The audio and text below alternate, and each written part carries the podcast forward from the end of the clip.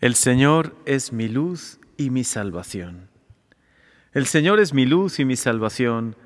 ¿A quién voy a tenerle miedo? El Señor es la defensa de mi vida. ¿Quién podrá hacerme temblar?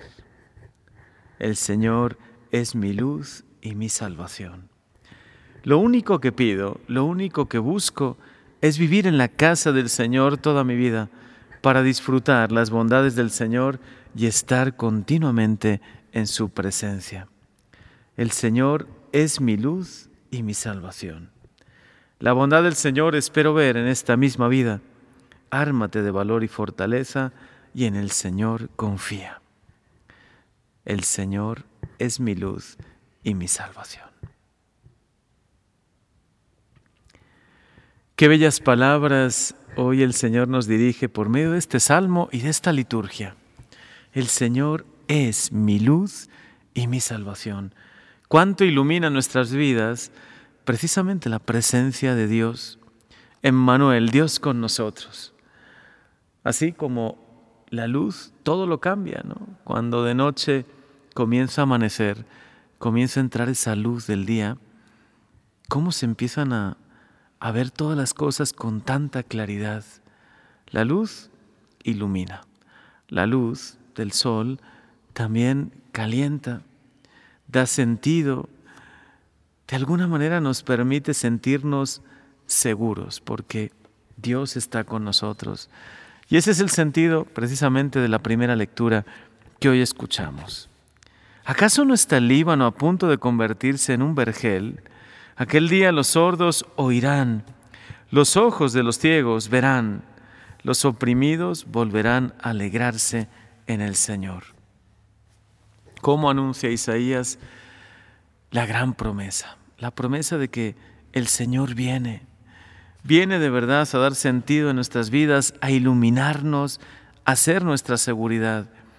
Que hoy quien se sienta triste, quien esté viviendo un momento difícil, puedan experimentar esta alegría, esta alegría profunda. Como lo confirma el Evangelio cuando estos dos ciegos gritaban a Jesús, Hijo de David, compadécete de nosotros. Al entrar Jesús en la casa se le acercaron estos ciegos y Jesús les preguntó, ¿creen que puedo hacerlo? Sí, Señor, contestaron que se haga en ustedes conforme a su fe. Hoy también va a obrar en ti de acuerdo a tu fe. ¿Crees realmente en Dios?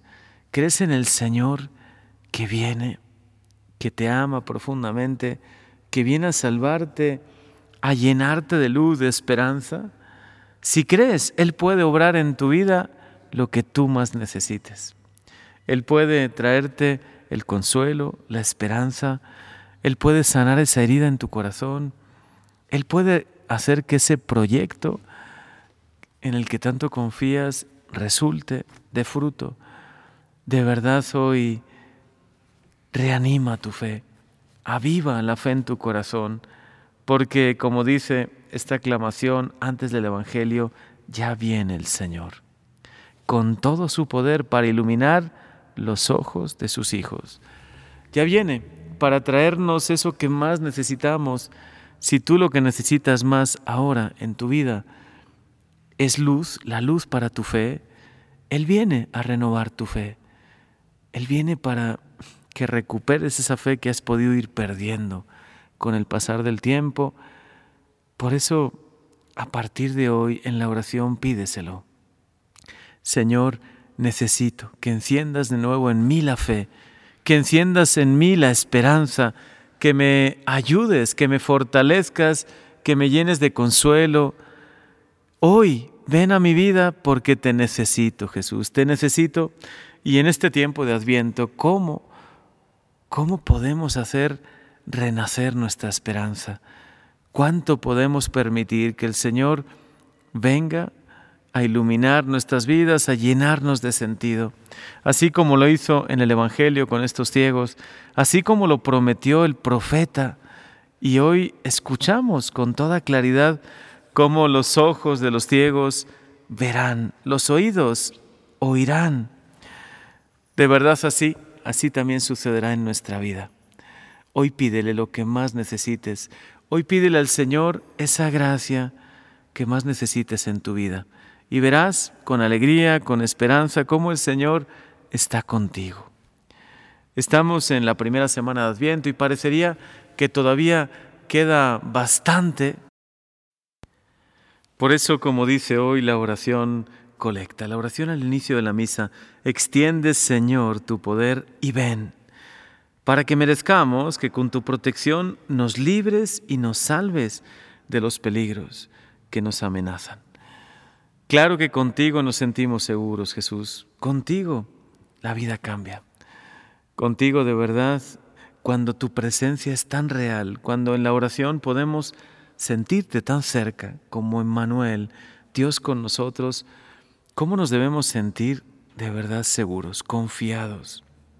Hoy que hay tantos motivos también de confusión y hay tantas personas que, que buscan poner su confianza en algo.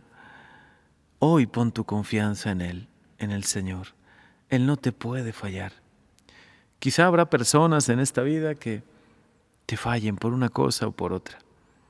Que los trabajos no salgan, que algún proyecto en el que tenías tanta ilusión y pusiste toda tu confianza, quizá no salga adelante. Pero qué importante es que sepas que puedes confiar en el Señor, que en Él puedes de verdad confiar, poner toda, toda tu esperanza, toda tu ilusión, tus mejores anhelos, lo mejor de tus proyectos. Por eso, hoy díselo con todo el corazón. Dile a este Dios bueno que viene, que sea tu luz, que sea tu fortaleza, tu salvación en ese rinconcito de oración que seguro tienes en casa, pasa tiempos, pasa buenos tiempos, largos momentos en la presencia de Dios y verás cuánta luz, cuánta esperanza, cuánta fortaleza te va a comunicar tu Señor, porque Él viene a eso, viene a traernos su luz y viene a traernos su salvación. Gracias Señor por este por esta gran noticia que hoy recibimos, por esta gran certeza de tu presencia en medio de nosotros. Amén.